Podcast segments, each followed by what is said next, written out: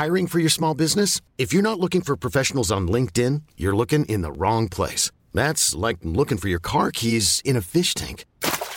LinkedIn helps you hire professionals you can't find anywhere else, even those who aren't actively searching for a new job but might be open to the perfect role. In a given month, over 70% of LinkedIn users don't even visit other leading job sites. So start looking in the right place. With LinkedIn, you can hire professionals like a professional. Post your free job on linkedin.com slash achieve today. Eu sou Mário Persona e essas são as respostas que eu dei aos que me perguntaram sobre a Bíblia. Você escreveu com uma dúvida se você deve parar de jogar futebol, porque aparentemente onde você congrega, você sofre uma pressão nesse sentido. Nos evangelhos, nós não vemos o Senhor criticando ladrões e prostitutas por roubarem ou se prostituírem. Qualquer um sabe que roubar e prostituir, e prostituir é pecado. E ele nem precisava falar no assunto. Mas nós vemos nós o encontramos falando duro com os fariseus, porque nem todo mundo percebe que a coisa mais perversa que existe aos olhos de Deus é o sentimento religioso de justiça própria. Em nenhum lugar da Bíblia está escrito não jogarás futebol, ou não assistirás TV, ou não beberás cerveja. Mas nós temos passagens que falam contra mentir, agredir o próximo, falar palavras torpes, embriagar-se, etc. Não é preciso estar num jogo de futebol para fazer essas coisas, portanto, o problema não é o futebol, mas o modo como as pessoas se comportam ali. Eu já vi muito esporte sendo praticado por grupos de irmãos de forma limpa e sadia, sem agressões, sem palavrões. Parar de praticar esporte porque ali alguém falou palavrão é como a piada do sujeito que pegou a mulher no sofá com outro e decidiu vender o sofá para resolver o problema. Quando o Senhor conta a história do fariseu e do publicano no templo, dá para ver muito bem que o fariseu inventou uma prática, o que era jejuar duas vezes por semana, para se achar mais justo que o publicano. Nós somos propensos a inventar coisas para nos sentirmos superiores aos outros que não agem do mesmo jeito que nós agimos. Repare que o que ele está fazendo aquele fariseu, não é uma oração ou adoração a Deus, mas é um louvor de si mesmo. Ele está dizendo assim: graças te dou, porque eu não sou como os demais homens. Vamos ler a passagem toda em Lucas capítulo 18, versículos 10 ao 14, diz: Dois homens subiram ao templo para orar, um fariseu e o outro publicano.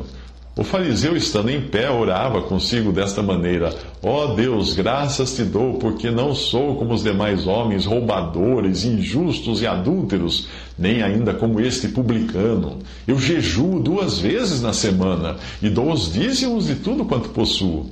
O publicano, porém, estando ainda de pé, de em pé de longe, nem ainda queria levantar os olhos ao céu, mas batia no peito, dizendo: Ó oh Deus, tem misericórdia de mim, pecador.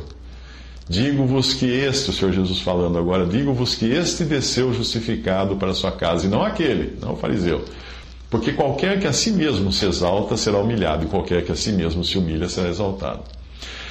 Então, o cristão que não bebe álcool vai olhar com aquele ar de superioridade religiosa para aquele que bebe, sem se dar conta de que o primeiro milagre de Jesus foi transformar a água em vinho, não em suco de uva, porque o suco de uva não conservava mais de um dia naquele, naquele tempo, quando não havia ainda uh, processo de, de congelamento ou pasteurização. Uh, você vai encontrar então o cristão que usa terno para adorar a Deus aos domingos, se achando mais santo do que aquele que vai de jeans e camiseta. O que não assiste TV ou não vai ao cinema vai se considerar mais puro do que o que faz essas coisas. Muitos passam a fazer disso a sua plataforma, a sua própria plataforma. É tipo, eu jejuo duas vezes. Uh, e acabam pregando leis, condutas e práticas ao invés de pregar o Evangelho. O que não é diferente do que os fariseus faziam e o apóstolo Paulo condenava nas suas cartas, principalmente na carta aos Gálatas. A nossa carne adora parecer religiosa. Por outro lado, para essas coisas, como jogar futebol, tomar cerveja, usar roupa da moda, assistir TV, etc., o crente deve ter sempre em mente que elas podem se tornar um tropeço. Quando ele próprio não souber controlar isso, quando ele próprio não conseguir ser moderado na forma como usa essas coisas. Trata-se, portanto, de uma questão de exercício pessoal de cada um para com seu Senhor e não de preocupar-se com uma lista de que pode, não pode, pode isso, não pode aquilo. Um cristão que pratica um esporte com amigos por diversão e saúde é bem diferente de um que esteja dominado pelo esporte, tornando-se fanático, negligenciando a sua comunhão com Deus por causa do esporte, deixando de ir nas reuniões para assistir um jogo. A todo, a todo momento nós vemos torcedores brigando, matando uns aos outros. Obviamente, essa idolatria pelo esporte deve ficar longe do cristão. Um cristão que considera mais importante assistir o jogo do seu time do que ir a uma reunião na Assembleia para comunhão com o Senhor, com seus irmãos, ele já está sendo um idólatra. Ele colocou o futebol ou o esporte uh, mais importante no pedestal acima do próprio Senhor. Um cristão que eventualmente tome um cálice de vinho, um copo de cerveja durante uma refeição, não é a mesma coisa de um que esteja viciado em álcool e vive se encharcando de destilados nas festas, competindo com amigos para ver quem bebe mais, ou se gabando da quantidade de latas e garrafas vazias que ele posta nas fotos na rede social, nas redes sociais. A mesma passagem que condena a embriaguez também condena a glutonaria na Bíblia. Comer demais até a obesidade é tão pecado quanto beber demais até a embriaguez. Gálatas 5, 19 a 21 diz: Porque as obras da carne são manifestas, as quais são adultério, prostituição, impureza, lascívia, idolatria, feitiçaria, inimizades, porfias, emulações, iras, pelejas, dissensões, heresias, invejas, homicídios, bebedices, glutonarias e coisas semelhantes a essas, acerca das quais vos declaro, como já dantes vos disse, que os que cometem tais coisas não herdarão o reino de Deus. Uma mulher cristã, e aqui eu falo de mulher, porque geralmente onde a questão do vestir fala mais alto. Uma mulher cristã que esteja usando roupas sensuais, que possam servir de tropeço para os homens, deve reavaliar o seu modo de vestir diante do Senhor. Do mesmo modo, aquela que se veste notoriamente para chamar atenção para o seu modo religioso de vestir-se, deve também atentar para o que isso vai causar em si mesma. Se ela quiser ser vista como religiosa, ela não será muito diferente daqueles que o Senhor critica nos evangelhos, os que fazem suas orações, suas longas orações para serem vistos pelos homens. Mateus 6,5. E quando orares, não sejas como os hipócritas, pois se comprazem orar em pé nas sinagogas e as esquinas das ruas, para serem vistos pelos homens. Em verdade vos digo que já receberam o seu galardão. A passagem que exorta a que o enfeite das mulheres não seja o exterior, no frisado dos cabelos, dos cabelos, no uso de joias de ouro, na compostura dos vestidos, mas o homem encoberto no coração, no incorruptível traje de, de, um espírito manso e quieto, que é precioso diante de Deus, essa passagem não está proibindo o frisado dos cabelos ou o uso de joias e vestidos chamativos. O que ela está dizendo é que não sejam estas, estas coisas, o enfeite da mulher cristã. A passagem diz: o enfeite delas não, se, não seja o exterior. É isso que diz. Para entender o que eu estou dizendo, vou exemplificar parafraseando a passagem. O enfeite delas não seja o exterior, na falta de maquiagem e adereços, no cabelo até os joelhos, na saia até o tornozelo, mas o homem encoberto no coração, num incorruptível traje de um espírito manso e quieto que é precioso diante de Deus. Eu acho que deu para entender que se uma mulher cristã quiser chamar atenção para o seu exterior, ela vai conseguir, seja vestindo-se na moda atual ou vestindo-se como no século XIX. Nos dois casos, ela estará errando por querer chamar atenção para o seu exterior e não para o que ela é interiormente como mulher cristã. Geralmente, nós tentamos compensar a falta de uma coisa com outra. Isso vale também para a aparência. Quando não, nos, não temos o que mostrar interiormente, nós carregamos no que é exterior. Um cristão que saiba usar a TV para manter-se informado ou como lazer sadio é diferente daquele que fica grudado em programas de cunho sexual, jornais sensacionalistas e lutas de espirrar sangue no ringue. No caso da TV, é preciso ter em mente hoje que muitos programas religiosos são extremamente perniciosos para a fé. Muitas vezes mais do que os de cunho sexual, jornais sensacionalistas ou lutas de tirar o sangue e espalhar sangue pelo rim. Programas religiosos de lobos que estão ali pedindo dinheiro para comer a gordura das ovelhas. Uh, a programação, nós temos que entender também, quando se fala de TV, hoje, hoje TV não é mais algo que fica restrito, aquele aparelho da sala, como era antigamente. Ah, não tenho TV, não assisto TV. Hoje tudo funciona como TV, desde o computador até o celular.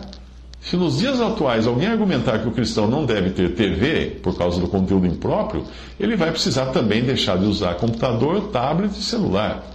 Até aqui nós vimos, portanto, o lado do próprio cristão, de como ele deve se cuidar para não descambar para o pecado a partir de coisas que a princípio são lícitas ou partir para o farisaísmo, na tentativa de querer mostrar para os outros que ele é mais santo do que todo mundo.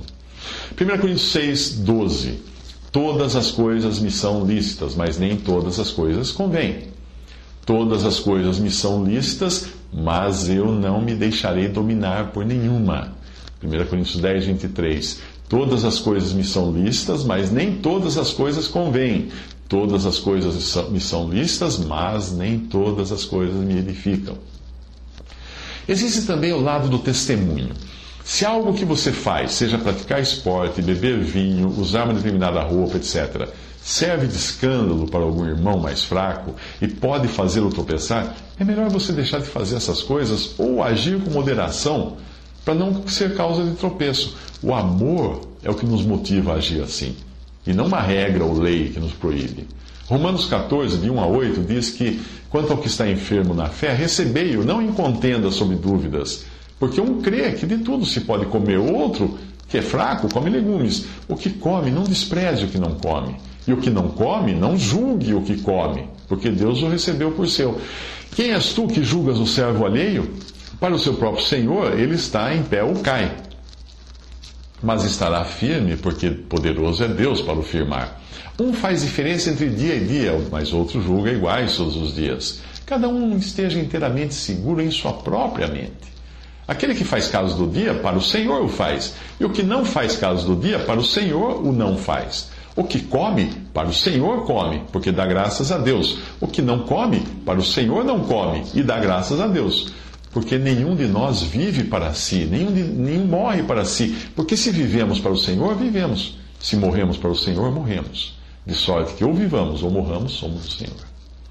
Romanos 14, 21 a 23 diz também que bom é não comer carne, nem beber vinho, nem fazer outras coisas em que teu irmão tropece ou se escandalize ou se enfraqueça.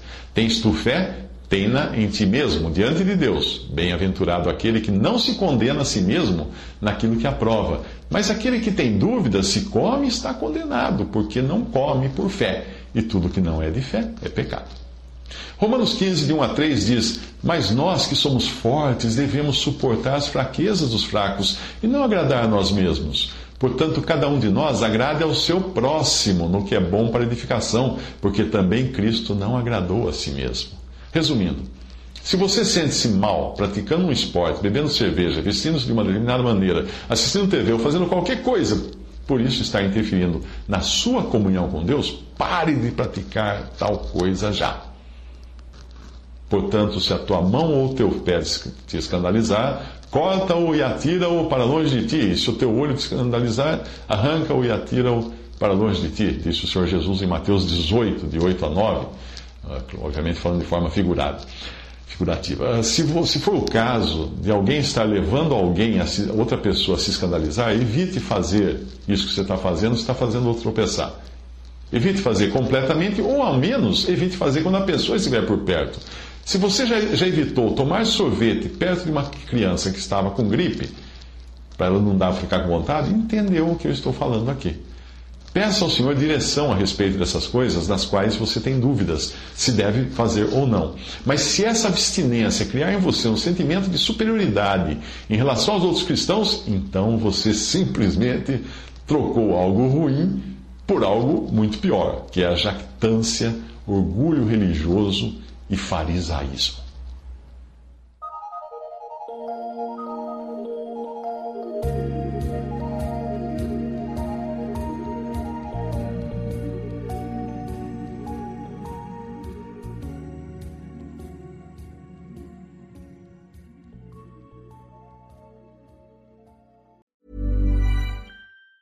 Even on a budget, quality is non-negotiable. That's why Quince is the place to score high-end essentials at 50 to 80% less than similar brands. Get your hands on buttery soft cashmere sweaters from just 60 bucks, Italian leather jackets, and so much more. And the best part about Quince, they exclusively partner with factories committed to safe, ethical, and responsible manufacturing. Elevate your style without the elevated price tag with Quince. Go to quince.com slash upgrade for free shipping and 365-day returns.